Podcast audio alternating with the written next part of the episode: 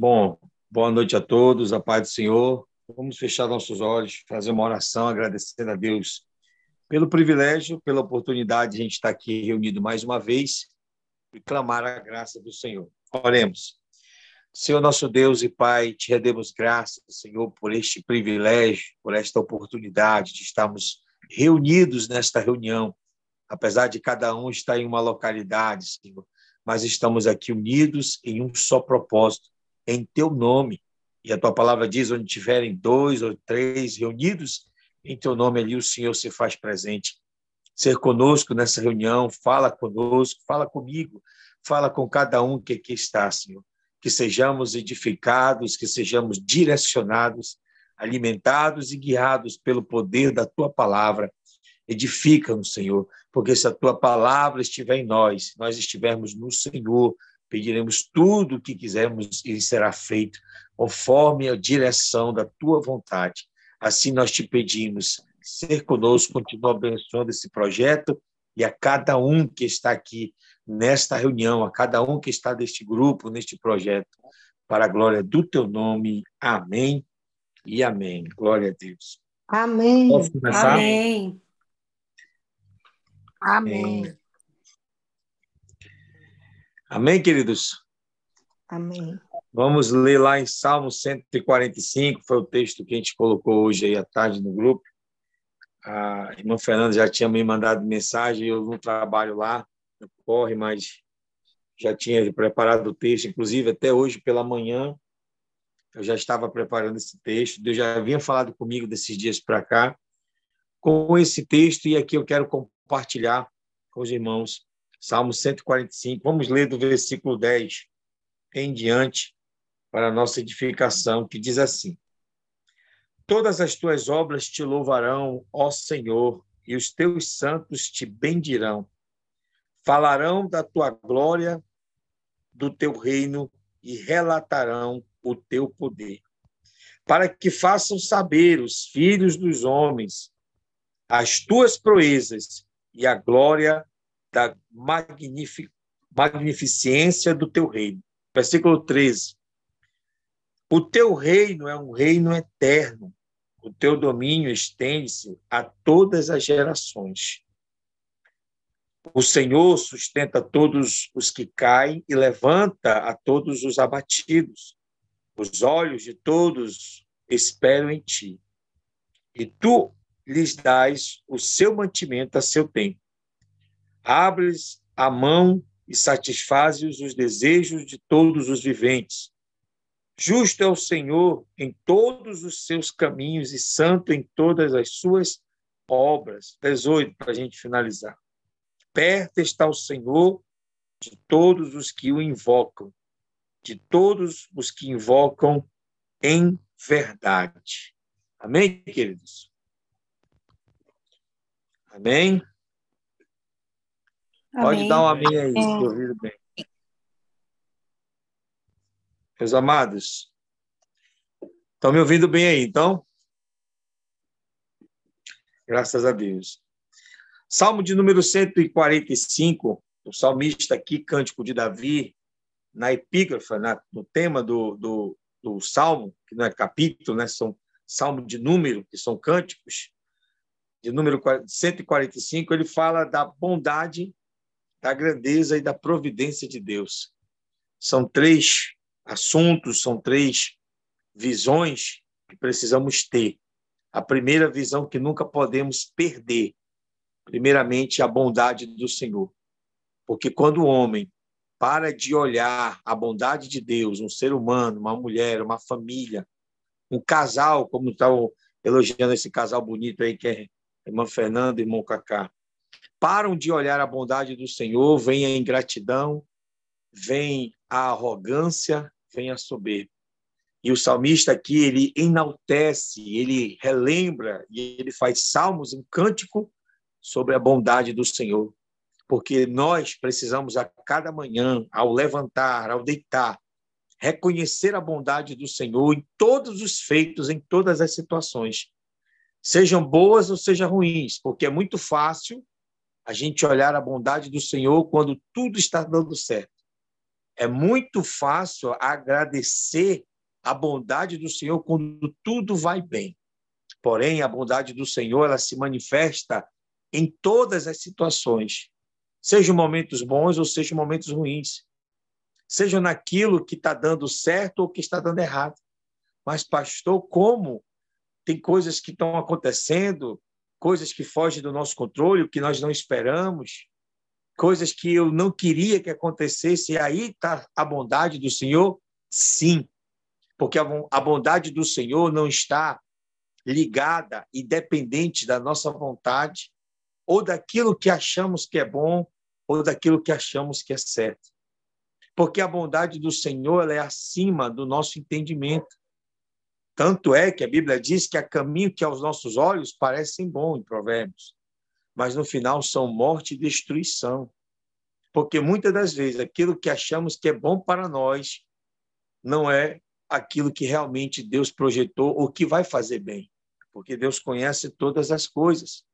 Então, precisamos, diante de qualquer situação, reconhecer a bondade do Senhor, sabendo que Deus é bom o tempo todo. O tempo todo Deus é bom. Fizeram até um filme sobre aquele filme Deus não está morto. Eles falam: Deus é bom o tempo todo, o tempo todo Deus é bom.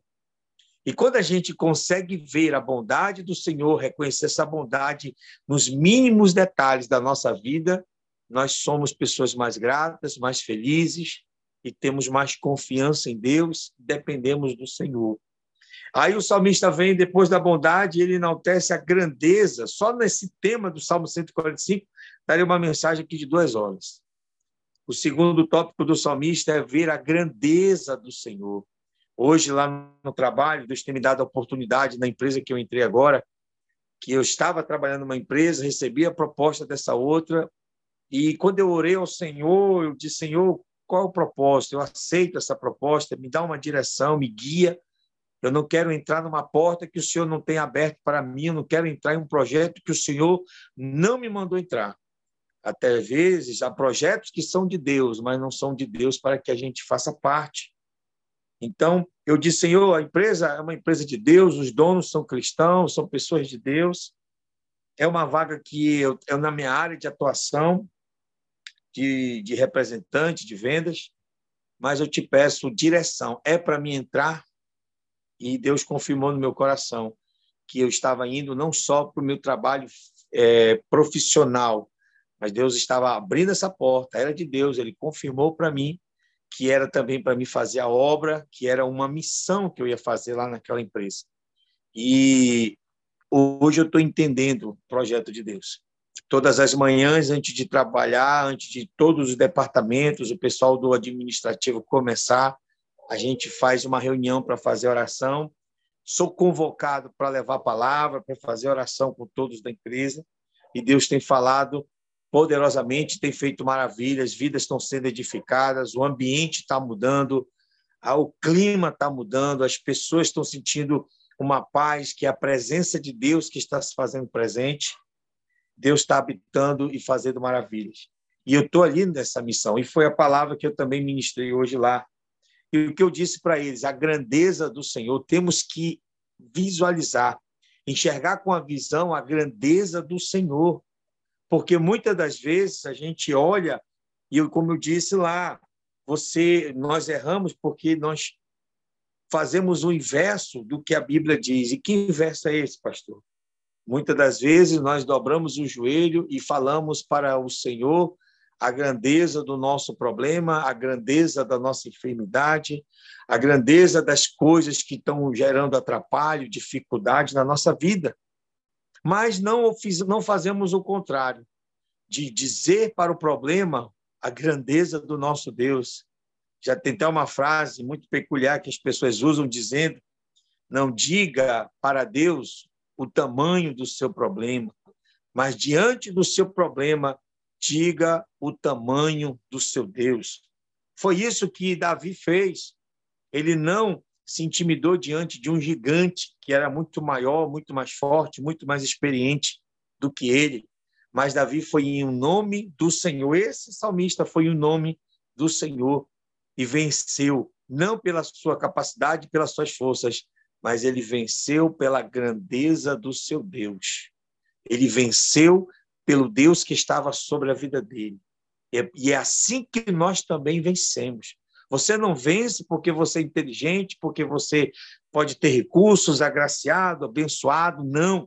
Nós vencemos porque o Senhor é conosco, porque a grandeza do Senhor está sobre nós. Tudo que há de bom em nós, toda a capacidade, todo o talento, o dom, a palavra, eu estar aqui hoje ministrando, é Deus na nossa vida. E é isso que manifesta a grandeza do Senhor, o favor dele sobre nós. E nós precisamos olhar esse segundo. É eu digo que isso são visões, não é só um tema, não é só um, uma, uma, uma atitude, mas é uma visão. Como eu digo que gratidão é forma de olhar. Gratidão é o olhar. Como é que você olha para as circunstâncias? Como é que você olha para a sua vida? Como é que você olha para as situações? Nós vivemos um momento recentemente de polarização da política, candidato de um lado, candidato do outro, crentes discutindo, batendo boca. Eu entrei nesse, também nesse, nessa situação, acabei me envolvendo muita, em muita coisa a respeito disso. Foi quando teve o resultado das eleições, fiquei frustrado e eu não entendi e pedi a Deus uma palavra.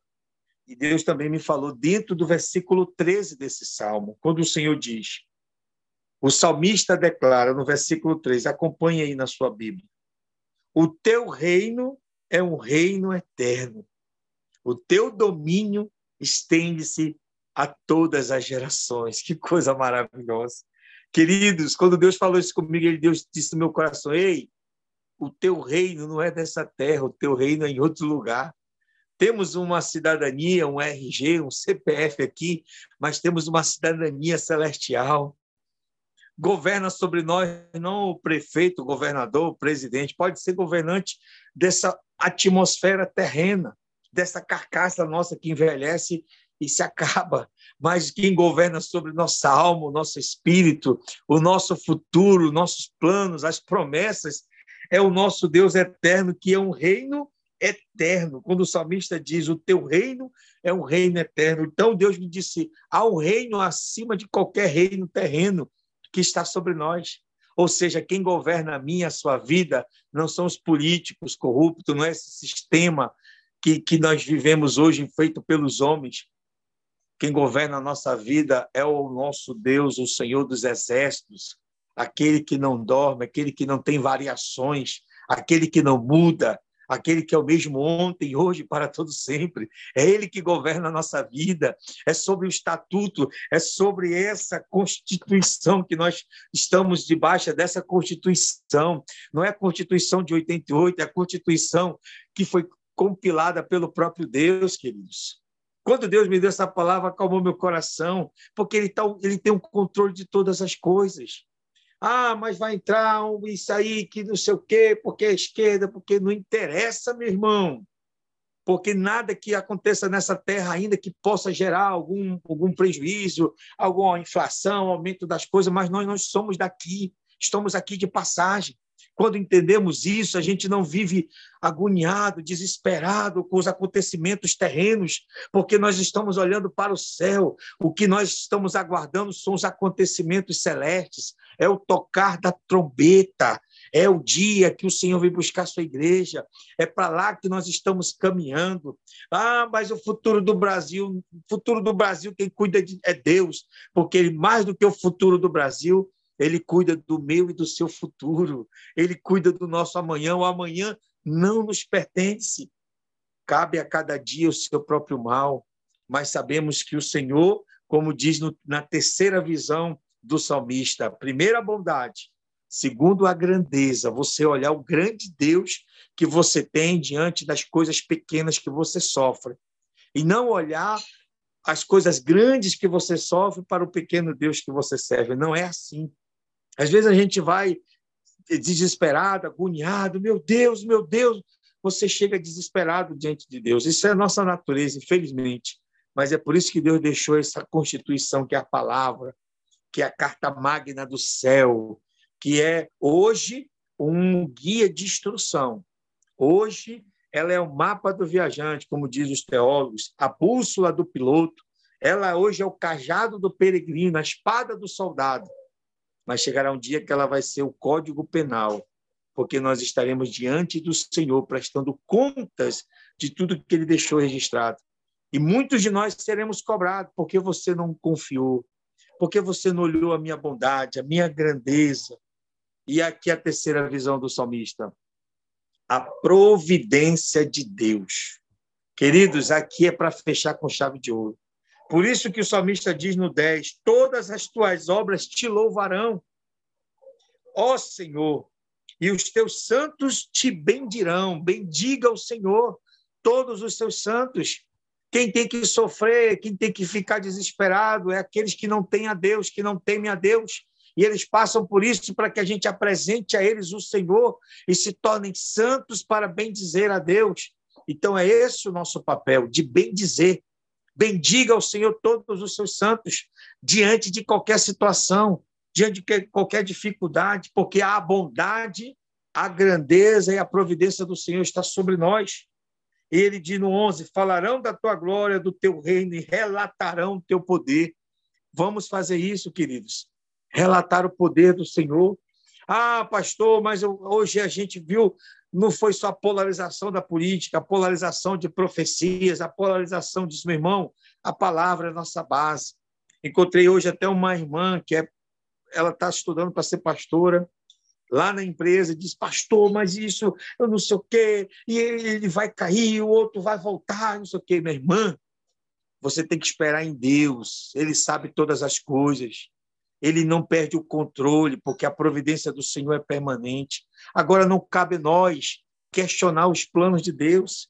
Deus ele não tem obrigação de nos explicar tudo, porque ele é soberano nós só precisamos e devemos, como dever de cristão, confiar na bondade, na grandeza e na providência de Deus e não questionar, não, mas eu não aceito, porque quem somos nós para aceitar ou deixar de aceitar, meu irmão? Eu disse para ela. Nós somos, quem somos nós nesse universo? Uma partícula, um indivíduo. A nossa pequenez ela é gigantesca, parece uma coisa irônica, mas nós somos tão pequenos, tão insignificantes. Por isso que aqui acho que é no salmista que fala: quem é o homem, Senhor, para que tu conheças? E o filho do homem para que tu o estimes. Então a gente tem que reconhecer que somos pequenos, porque quando nós nos recolhemos como servo, nos colocando na posição de servo e reconhecemos a nossa pequenez, nós vemos a grandeza de Deus. Porque o mal hoje das pessoas, principalmente cristãos, que Deus tem que entrar dentro do que nós queremos. Deus tem que ser daquilo que eu quero, Deus tem que fazer na minha hora, no meu tempo. E Eclesiastes 3 diz que para tudo há um tempo determinado debaixo do céu. Então não é no meu tempo, não é na minha vontade. Não, pastor, ela me disse, eu não aceito, minha irmã, você aceitando ou não. Deus não deixa de ser Deus, ele não deixa de ter o controle. Se esse presidente que entrou ficar, vai entrar, vai assumir, vai botar faixa, vai passar o tempo que for, é Deus quem bota, é Deus quem tira, ele tem um controle. Porque se você acha que Deus não tem um controle do Brasil, da nação, de eleição, de tudo, então você não confia que ele tem um controle da sua vida. Então nós temos que entender que não é do nosso tempo, que nós achamos ou deixamos de achar, queridos mas fazer como o salmista diz, sabendo da bondade, da grandeza e da providência de Deus. E ele fala no versículo 13, no versículo 12, para que façam saber os filhos dos homens as tuas proezas e a glória da magnificência do teu reino. Ou seja, o reino do Senhor está sobre nós. Cristo trouxe o reino é vos chegado o reino de Deus. O apóstolo, o, o profeta João Batista, que foi aquele que abriu o caminho, a voz que clama no deserto, que abriu o caminho da salvação, disse: raça de víboras, quem vos ensinou a fugir do tempo vidouro do reino de Deus? Então, os apóstolos, o plano de Cristo foi trazer o reino que é perfeito, o reino que é justo, o reino que governa sobre esse reino é o nosso Deus Altíssimo para a nossa vida a oração do Pai Nosso, Pai Nosso que está no céu, santificado seja o teu nome, venha a nós o teu reino. É esse reino que nós vivemos, somos cidadãos desse reino, meu irmão. somos cidadão desse reino, minhas irmãs. Todos que estão aqui no grupo, você é cidadão desse reino celeste, desse reino eterno, que sobre o trono desse reino está o nosso Deus Altíssimo. O teu reino é um reino eterno, o teu domínio estende-se a todas as gerações, nas passadas e nas presentes e nas futuras. O Senhor sustenta todos os que caem e levanta os abatidos. Então, nessa noite maravilhosa, a palavra que Deus colocou no meu coração para vivificar a sua fé, para restaurar a sua fé, não perca a sua fé, não perca a esperança na bondade, na grandeza e na providência desse Deus maravilhoso.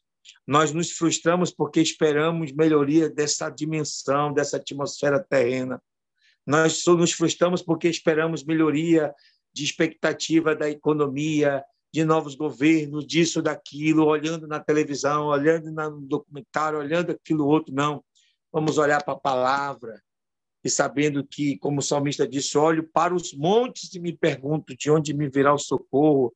O meu socorro vem do Senhor que criou os céus e a terra.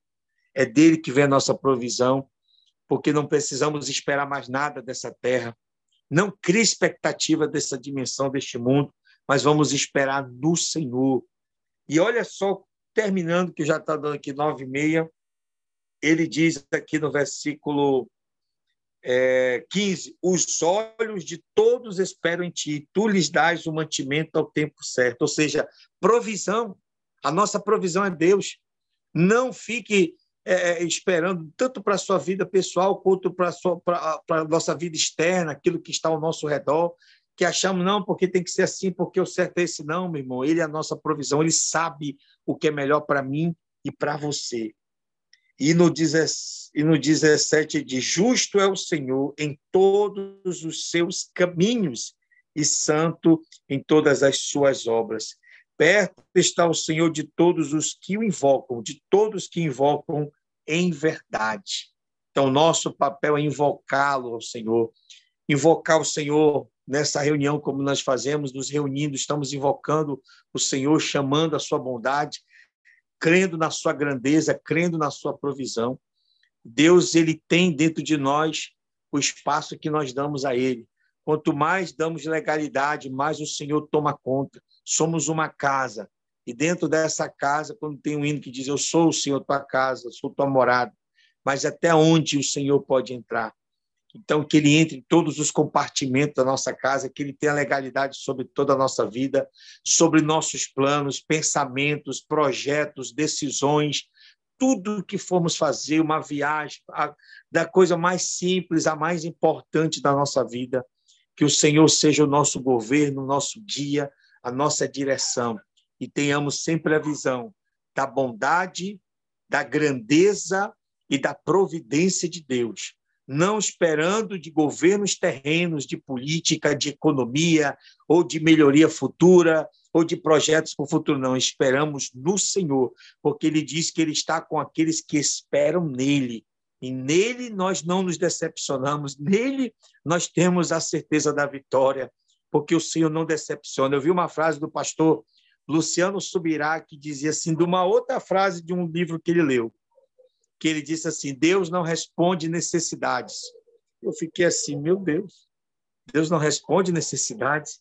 E ele completa dizendo: Deus responde fé. Deus responde fé. Tem muita gente necessitada, tem muita gente se vitimizando, tem muita gente com carinha de coitadinho, tem dó de mim, com mimimi, com muita, com muita melancolia e não estão recebendo nada. Por quê, pastor? Porque não tem fé. Deus ele responde fé tudo é possível que crê. A Bíblia diz: se, crê, se creres, verás a glória de Deus. O Senhor falou: tudo é possível que crê. A fé é o firme fundamento das coisas que se esperam e a certeza das que se não veem. Então, é pela fé. Crie, por isso declarei, 1 Coríntios 4, se eu não me engano, 4, é, 4 13, se não me falha a memória, ele diz: Crie, por isso declarei. Então, a nossa fé manifesta a provisão de Deus ele responde à nossa fé. Você crê, você tem resposta. Você declara com fé, você é atendido. Agora, se nós não tivermos fé, só vivendo da nossa necessidade, não veremos a provisão do Senhor.